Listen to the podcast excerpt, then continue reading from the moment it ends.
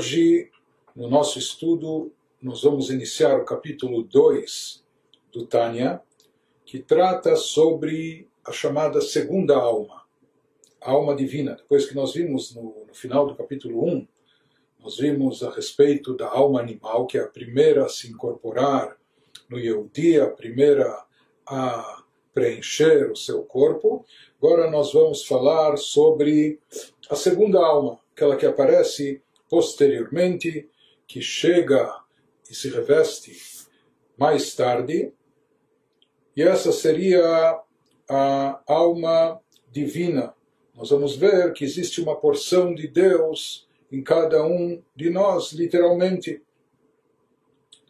Então, nas palavras do Alter Rebbe, ele nos diz: Nefesh Hashenit Israel, Ichelek Elokam Imal Mamash. A segunda alma do israelita é uma porção de Deus das alturas, literalmente. Ou seja, o conceito de porção de Deus das alturas, isso é extraído de versículos bíblicos, mas ele fala que isso não é apenas uma força de expressão, mas literalmente assim é. Ou seja, essa alma, essa segunda alma, a alma divina, é literalmente uma partícula, uma porção da própria divindade, literalmente.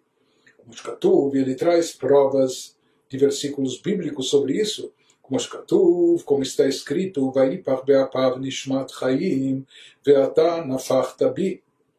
Como Shkatuv bezoar, man denafach mitochei nafach. פירוש מתוכיותו ומפנימיותו, שתוכיות ופנימיות החיות שבאדם מוציא בנפיחתו בכוח. Então, Deus fala, isso está baseado em versículos. Como está escrito, isso ainda sobre Adão, e soprou em suas narinas o fôlego da vida. E é sabido que Adão não era apenas o pai de toda a humanidade, mas se fala que ele era portador também de uma alma matriz gigantesca que continha dentro de si todas as almas que viriam posteriormente a esse mundo terrestre. E se fala sobre a criação de Adão, sobre sua vitalidade, e aqui se fala não apenas sobre a vitalidade física, porque se usa a expressão, quando Deus lhe concedeu a alma, que ele soprou em suas narinas o fôlego, o alento da vida. Ou como nós, cada um de nós também fala de manhã, nas preces matinais, nas bênçãos matinais, tu assopraste em mim. Quando a gente se refere, agradece a Deus que nos concede a nossa alma de volta também, nós usamos essa expressão que ele sopra em nós a alma, como consta no Zohar. E o Zohar faz uma observação a respeito disso, que quem sopra, sopra de suas entranhas, isto é, das profundezas mais recônditas de seu ser pois ao soprar com força a pessoa expira com uma energia interior de seu âmago. Ou seja, Zohar nos chama a atenção que existe um contraste entre o surgimento, criação da alma dentro do ser humano em geral, de forma mais específica dentro do Yehudi, em contraste com toda a outra criação. Em relação ao resto do Gênesis da criação, consta, assim diz a Mishnah, Basaramamarot Nibraolam, que com dez asserções, com dez pronunciamentos, Deus criou o mundo, deu origem ao mundo, ao universo. Deus dizia Yehior, Vaihior, ele falava que haja luz e houve a luz, etc. Mas de qualquer forma, a Torá usa essa metáfora. É claro que Deus não tem corpo nem expressão corpórea, Deus não tem boca para falar ou para soprar, mas isso tudo são metáforas que a Torá se utiliza, porque Dibra a Torá, que a Torá se expressa na linguagem humana para aproximar esses conceitos da nossa compreensão. Mas por que essa distinção? Que em relação a todas as outras criaturas, se fala que elas surgiram a partir da fala divina, enquanto que a alma surgiu a partir do sopro divino. Então, Zohar nos diz que há uma distinção. O sopro é algo mais íntimo, mais interno, mais profundo. Quem sopra, sopra de suas entranhas, isto é, das profundezas mais recônditas de seu ser. Em outras palavras, aqui, Zohar está nos transmitindo a ideia que enquanto todas as outras criações elas vêm de uma energia mais externa, mais superficial da divindade, em contraste com isso, a alma vem de uma energia mais interna e profunda da própria divindade. Isso é uma distinção muito importante dentro desse sentido, dentro daquilo que nós estamos procurando mostrar aqui no Tânia, que a alma é proveniente, a alma ela é parte da própria divindade. Então, é, por isso aqui se fala, se evoca esse conceito do, do sopro, que é algo mais profundo, assim como nós vemos nas pessoas. A pessoa falando, ela pode falar durante muito tempo, sem se cansar, mas quando a pessoa sofra, pode ser tocando o chofar ou outra coisa assim, então, é, em pouco tempo, em poucos minutos, ou até menos do que isso, a pessoa já se cansa. Por quê? Porque isso exige dela um esforço maior, em função do sopro vir de dentro dela, é algo mais profundo. Isso, o sopro exige mais da pessoa, por assim dizer. Isso na metáfora em relação à criatura humana.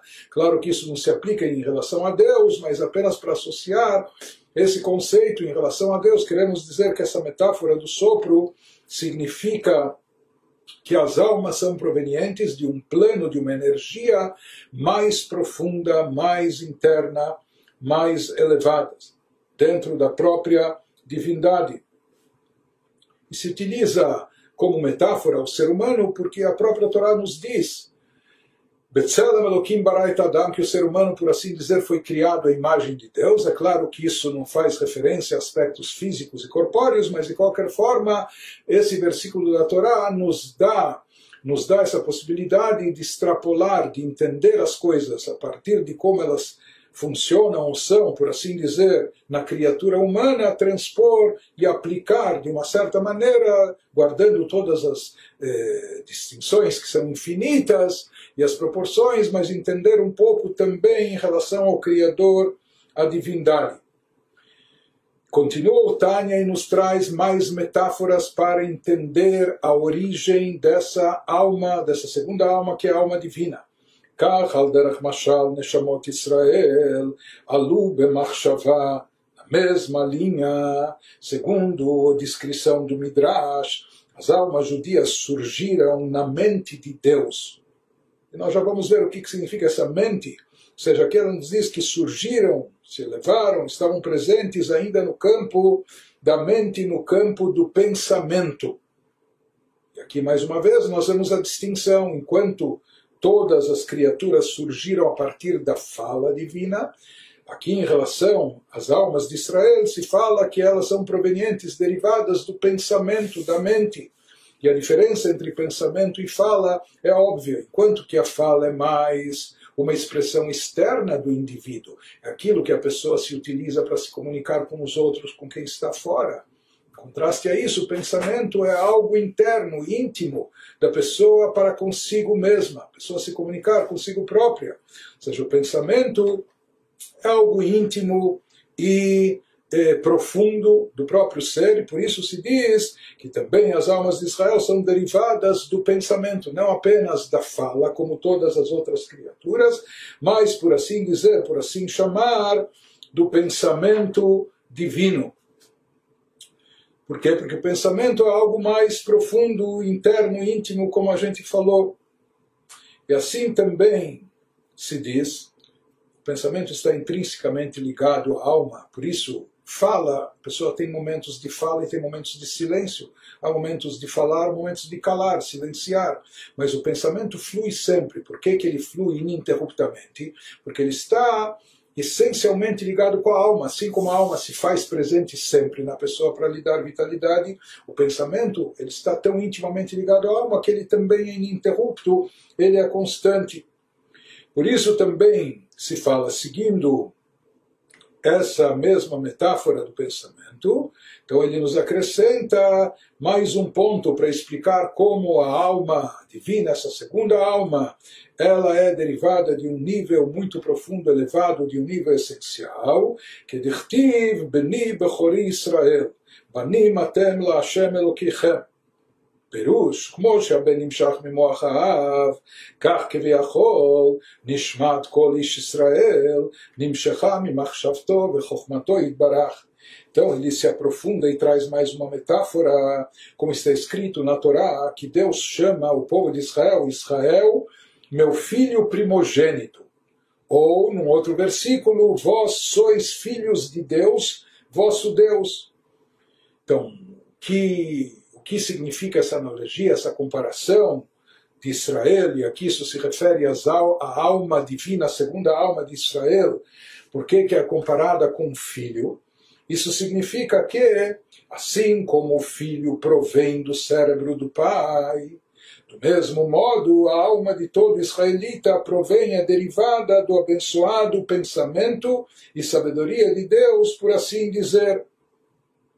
Seja assim como a origem inicial do filho é proveniente de um estímulo do cérebro do pai, assim é gerada a concepção, disso vem o sêmen do pai que vai dar origem à formação do filho. Mesma maneira se fala que Israel foram comparados na Torá com filho, filhos de Hashem. O que, que isso significa?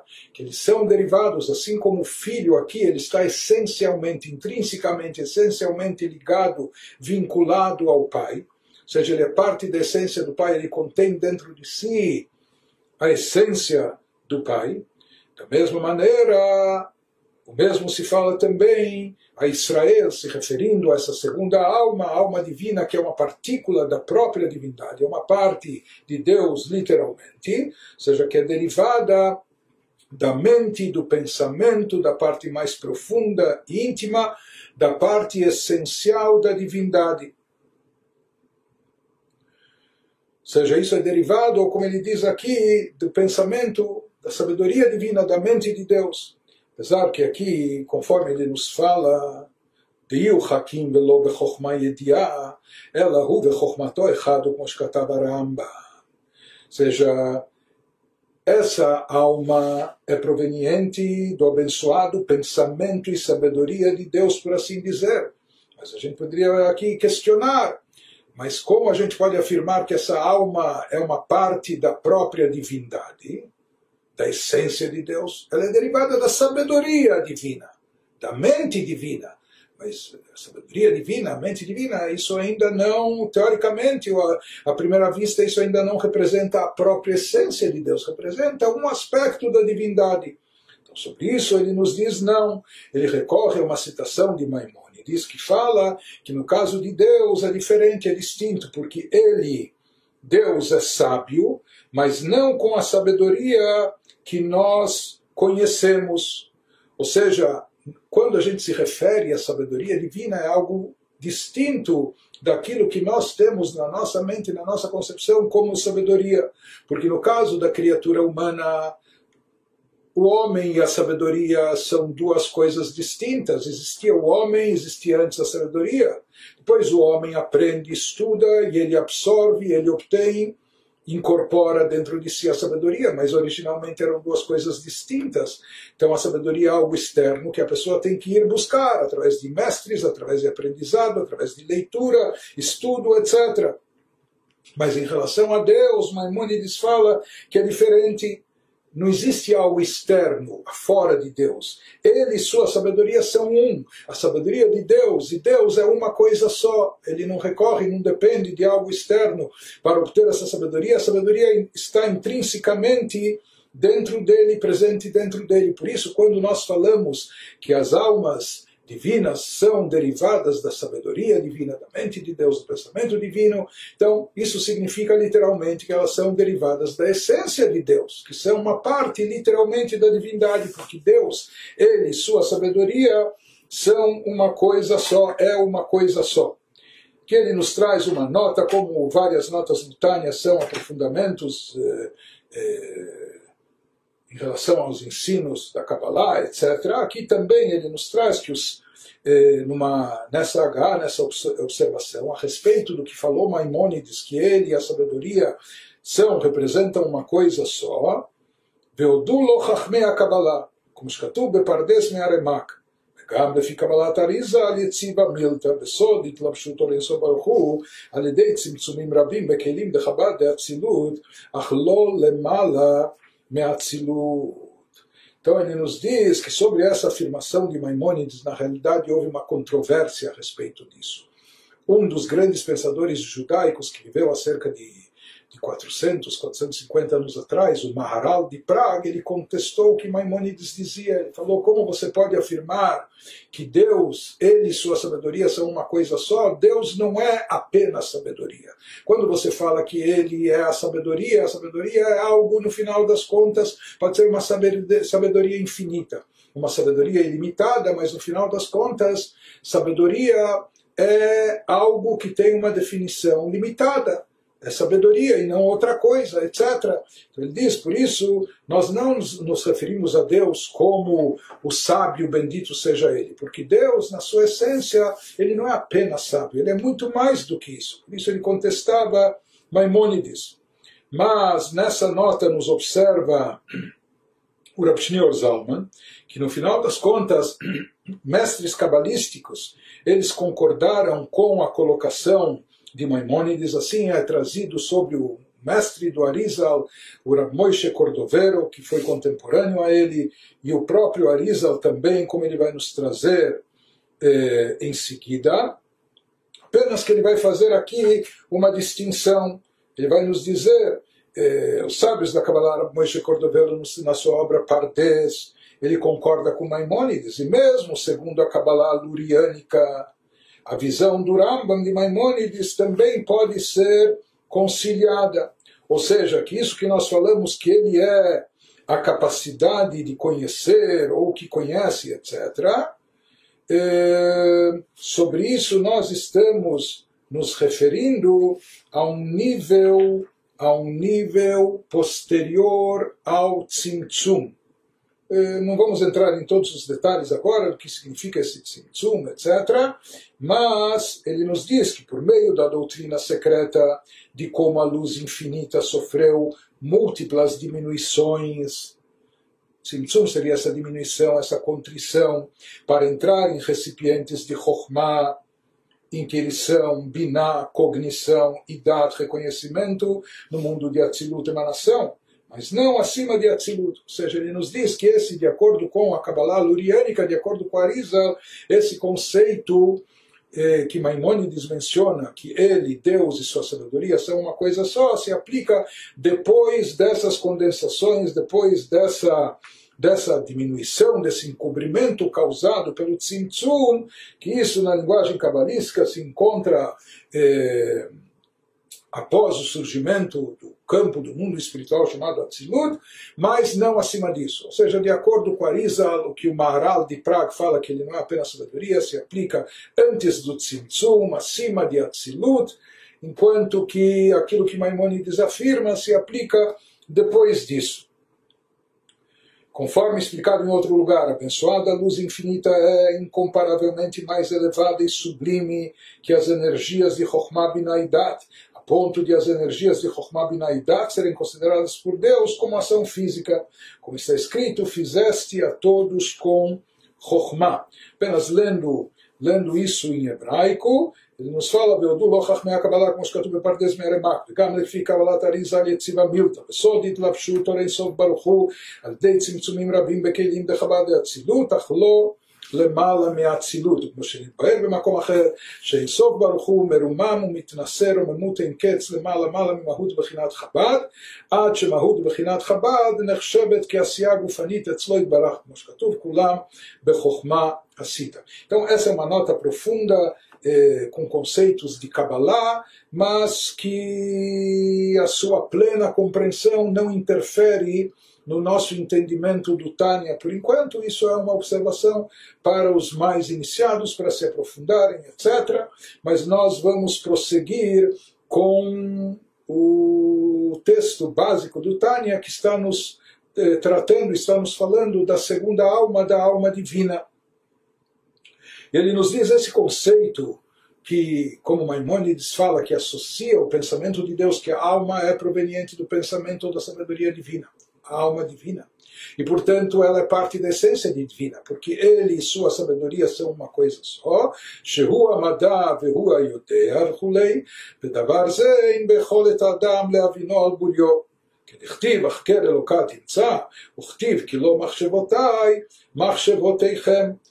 Se está difícil para alguém entender isso, não se preocupe, porque ele nos fala é, que esse conceito, que ele, Deus, é a capacidade de conhecer e é o que conhece simultaneamente, né? ele é a capacidade de conhecer, é o, conhece, é o que conhece o conhecido, mas esse conceito desafia a compreensão coerente do homem mortal. Então, se vocês, como eu, não estão conseguindo entender isso eh, tão claramente, não se preocupem, porque de fato ele fala que isso desafia a nossa compreensão, como está escrito: podes encontrar Deus prescrutando, e consta também, pois meus pensamentos de Deus não são os vossos pensamentos. Ou seja, na nossa mente a gente só pode, consegue, com a nossa mente, conceber aquilo que a gente conhece aquilo que a gente vivencia, aquilo que a gente experimentou, etc. Ou seja, a nossa maneira de captar os conceitos externos é baseado no nosso conhecimento prévio ou nos nossos conhecimentos, experiências sensoriais, etc.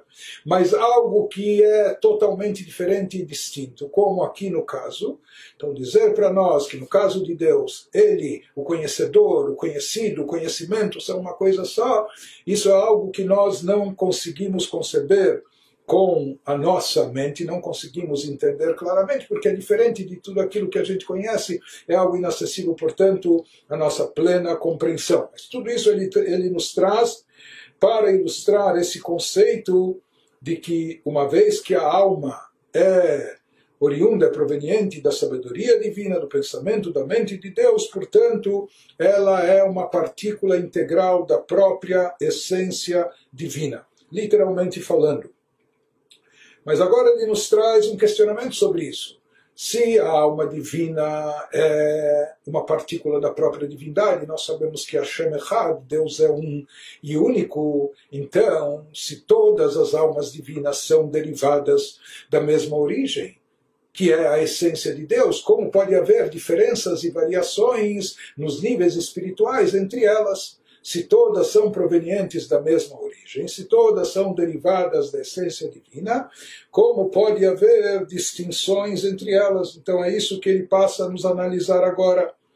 ואף שיש רבבות מיני חלוקי מדרגות בנשמות גבוה על גבוה לאין קץ, apesar de haver dezenas de milhares de níveis diferentes de alma, um mais alto que o outro, sem fim, então, como se explica essas variações, essas diferenças?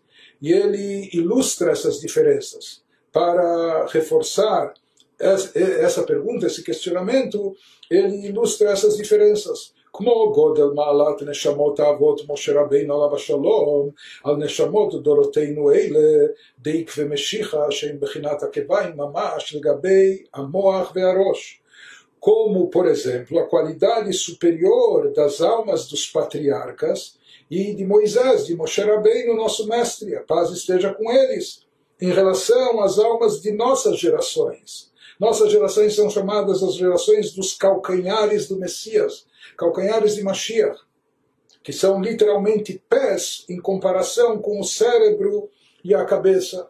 Ou seja, as nossas últimas gerações, as gerações derradeiras, que estão próximas a, a pisar, a sentir a chegada de Mashiach. Essas gerações são chamadas as gerações dos calcanhares de Mashiach por esse motivo. Mas da mesma maneira nós sabemos, se há uma banheira com água fervendo e a pessoa tem que colocar algum órgão lá, ninguém vai e coloca sua cabeça lá. A pessoa coloca os pés, o calcanhar. Por quê? Porque o calcanhar é muito menos sensível do que a cabeça ou outros órgãos vitais. Então, o calcanhar, nossas gerações são chamadas os calcanhares de Mashiach, que precedem a vinda de Mashiach. Por quê? Porque também as almas, a manifestação de espiritualidade dentro de nós, está num nível muito inferior, muito mais baixo do que das gerações anteriores. Então, se a gente comparasse as almas, todas as almas como vindas de um grande corpo, e de fato se fala que existe essa analogia na Kabbalah, se fala que existem almas que são provenientes, por assim estavam na cabeça de Adão, né? outras que vêm do braço, do direito ou do esquerdo, isso traz implicações, e outras que vêm dos membros inferiores até os pés, etc. De qualquer forma, eh, as almas sagradas dos patriarcas de Moshe Rabbeinu, que, que tinham um poder espiritual extraordinário, que eles cultivaram tanta espiritualidade e conseguiram tanta elevação. Elas eram almas, por assim dizer, cabeça, comparadas com as nossas almas, eh, que são almas como os pés ou os calcanhares dos pés. E não apenas existe essa diferença espiritual entre as almas de uma geração para outra, ele nos diz que mesmo numa única geração, וכן בכל דור ודור יש ראשי אלפי ישראל שנשמותיהם הם בחינת ראש ומוח לגבי נשמות ההמון בעמי הארץ, וכן נפשות לגבי נפשות, כי כל נפש כלולה מנפש רוח ונשמה. Ele nos fala que similarmente em toda geração também há distinções. há almas muito elevadas, há líderes em Israel cujas almas são como o cérebro e a cabeça, em comparação com as almas das massas e dos ignorantes. E mais do que isso, ele nos fala que mesmo no nível mais elementar da espiritualidade, porque se fala que a alma ela se subdivide em algumas facetas, em alguns poderes, por isso no Midrash ela recebe cinco nomes, e desses cinco nomes, três são mais presentes, podem estar mais presentes na alma incorporada, que seria um Nefesh, Ruach e Neshama. Nefesh está mais ligado com as funções orgânicas, Ruach está mais ligado com as emoções, Neshama está mais ligado ao intelecto e a compreensão, mas mesmo o nível mais elementar, mais básico da espiritualidade, que seria o nefesh, ou no plural, nefashot, ele também nos diz que de igual modo, nefashot em relação a nefashot, pois toda alma contém nefesh, ruach e que de igual modo também existem diferenças gritantes entre os níveis até básicos, elementares, eh, presentes dentro de uma pessoa em relação ou em comparação a outra, o nefesh de uma pessoa em relação ao nefesh de outra pessoa. Então, aquelas pessoas mais elevadas, mais espiritualizadas, elas eh, têm um nível, um nível espiritual bem mais alto, portanto, há diferenças, não é? diferenças óbvias e até gritantes entre os níveis espirituais, desde o mais básico até o mais elevado, entre as diversas almas. Porém, ele nos diz, nos responde, nos esclarece me Mikol Makom, que apesar de todas as distinções, de todas as diferenças, me Mikol Makom, Shoresh Kol HaNefesh Ruach Uneshama Kulam, Mirosh Kol HaMadregot, Ad Sof Kol Dargin, Amlubash Beguf HaMe'aretz Vekal Shebekadim, Nimshach Mimoach HaElyon, Shehi Chochma Ila'a Keviyachol. No entanto, a raiz de toda Nefesh, Ruach Neshama, nós falamos dos diversos níveis da alma, desde o nível mais alto até os graus mais baixos, todas, no final das contas, mesmo os níveis mais baixos, encontrados na gente simples, nas pessoas mais simplórias em termos espirituais, e nas pessoas até mais irreverentes para com a religião. Porém, ele nos diz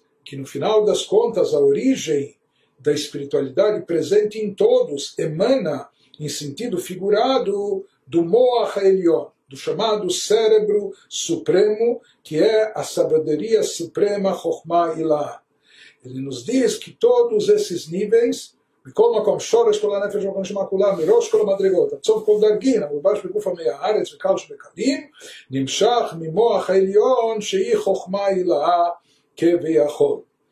Então ele fala que todas essas distinções, esses níveis diferentes na espiritualidade ou na, na manifestação espiritual das almas ou entre elas, a diferença é que as almas mais elevadas têm uma manifestação espiritual mais intensa, etc.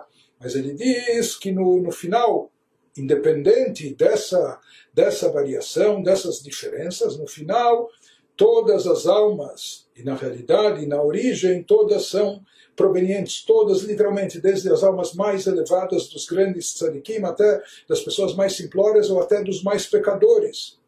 Todas são derivadas da mesma origem da sabedoria divina, da mente de Deus, que é a essência de Deus.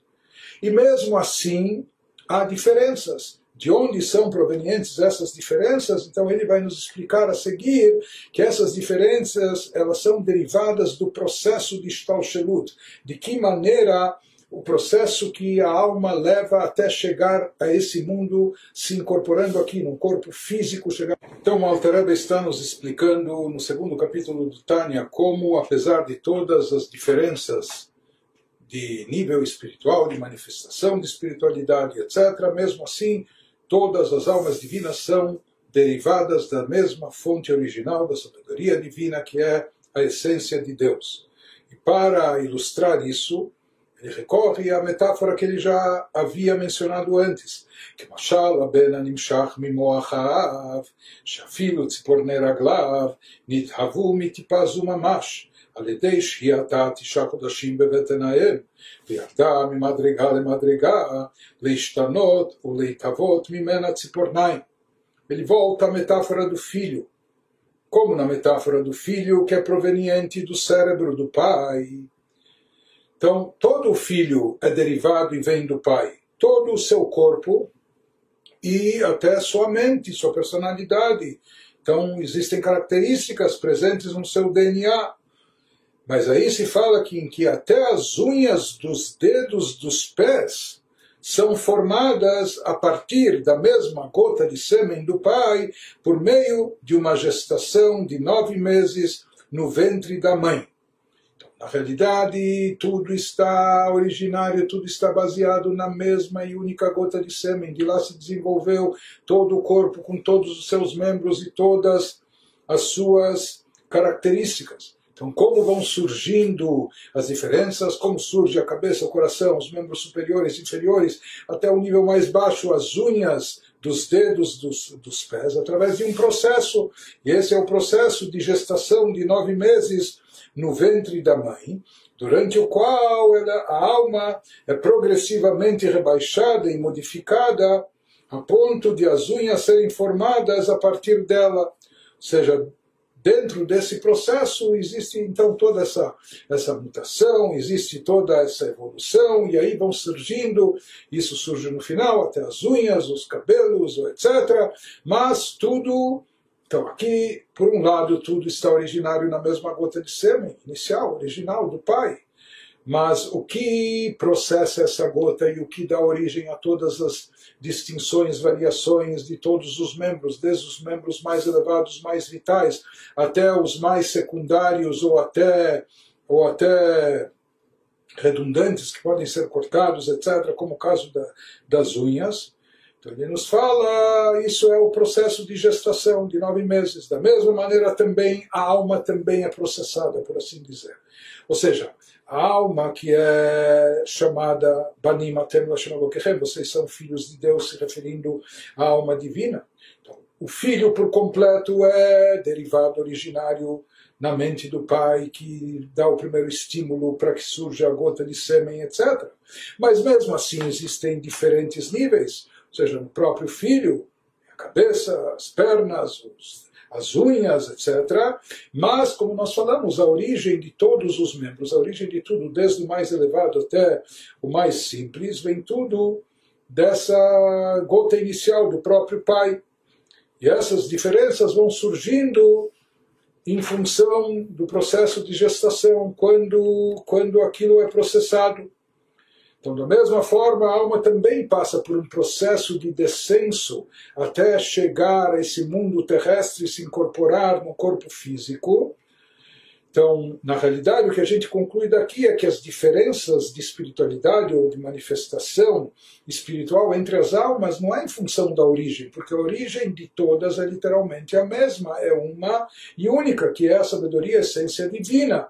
E as diferenças de níveis e graduações espirituais, elas são decorrentes de como foi, do que aconteceu durante o processo de, de, de criação da alma aqui para o mundo terrestre, de descenso, de descida da alma para poder aqui se incorporar.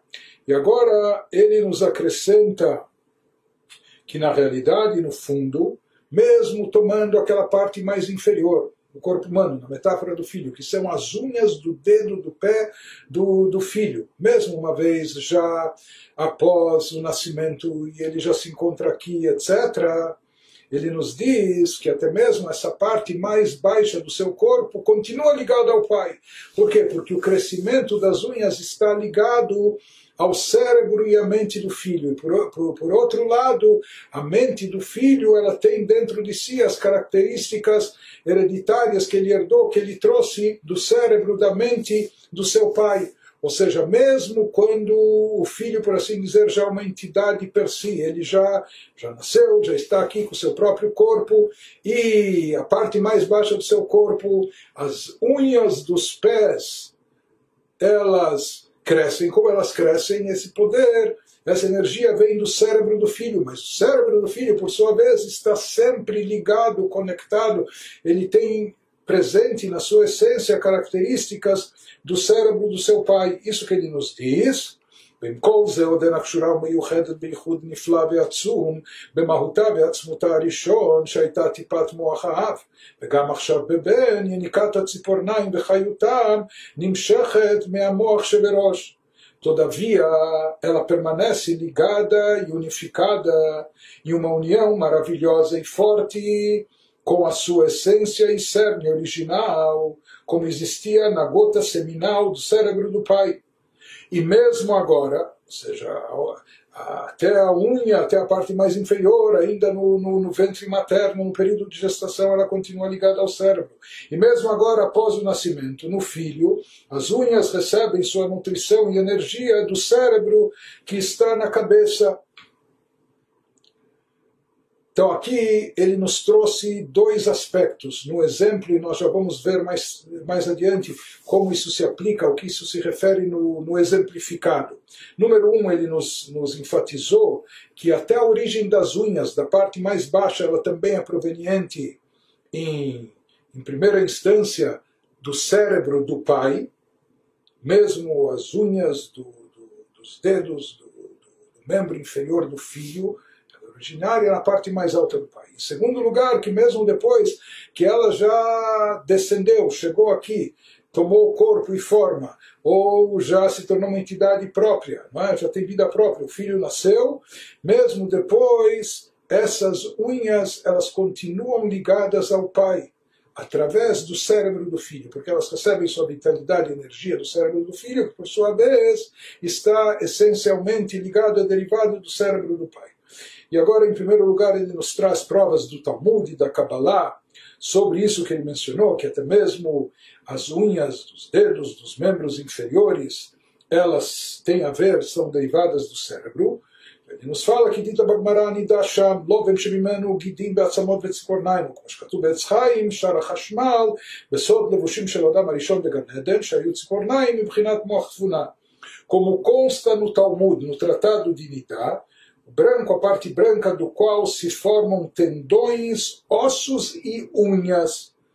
E não só no Talmud eh, se faz essa referência, essa associação das unhas com a gota de sêmen original que dá, que dá origem à criação do feto, mas também, como está escrito em Etzchaim, na Kabbalah, Shara Hashmal, nos escritos do Arizal, pelo Chaim Vital, acerca do segredo das roupas de Adão no jardim do Éden, que eram unhas nutridas de energia mental. Então, existe um conceito esotérico que fala como era Adão ainda no Ganeden, o primeiro ser humano, e que havia lá como uma, uma casca grossa, por assim dizer, algo como se fosse uma unha revestindo a ele, e que isso era nutrido, originário, de uma energia que vinha de Moach Tvuna, que vinha do, da mente.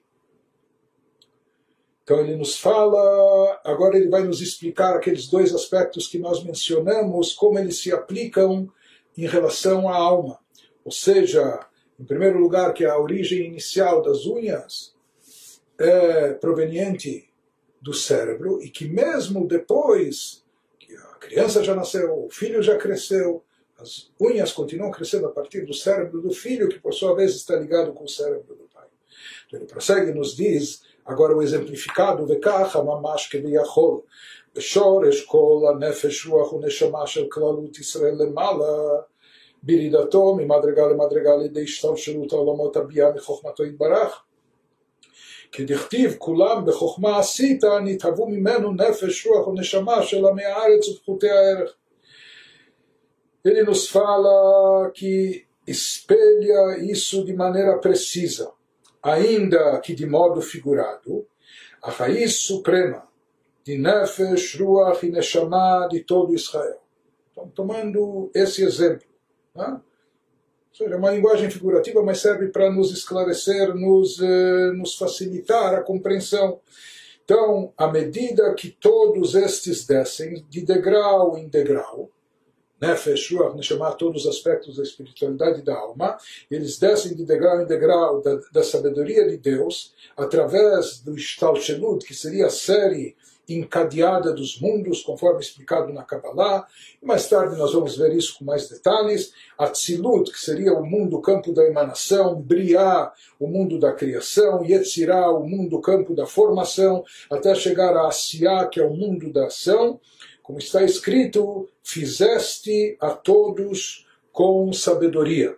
Então, esses são conceitos místicos, conforme se descreve na Kabbalah, o conceito de descenso, de descida da energia divina, até possibilitar o surgimento da criação do nosso campo terrestre e material, da forma que ele é. Então, como a luz espiritual, a energia divina, vai se condensando, vai se ocultando, encobrindo, até que possa surgir o nosso mundo e as almas possam chegar a ele. Também elas passam, elas vão sendo processadas e vão ser, vai, vai se diminuindo a sua energia e sua luz espiritual para que elas possam aqui, por assim dizer, caber dentro de um corpo físico ou ser contidas no mundo material. Mas no final das contas ele sempre ressalta que a fonte original de todas as almas reside na sabedoria divina, que é a essência de Deus.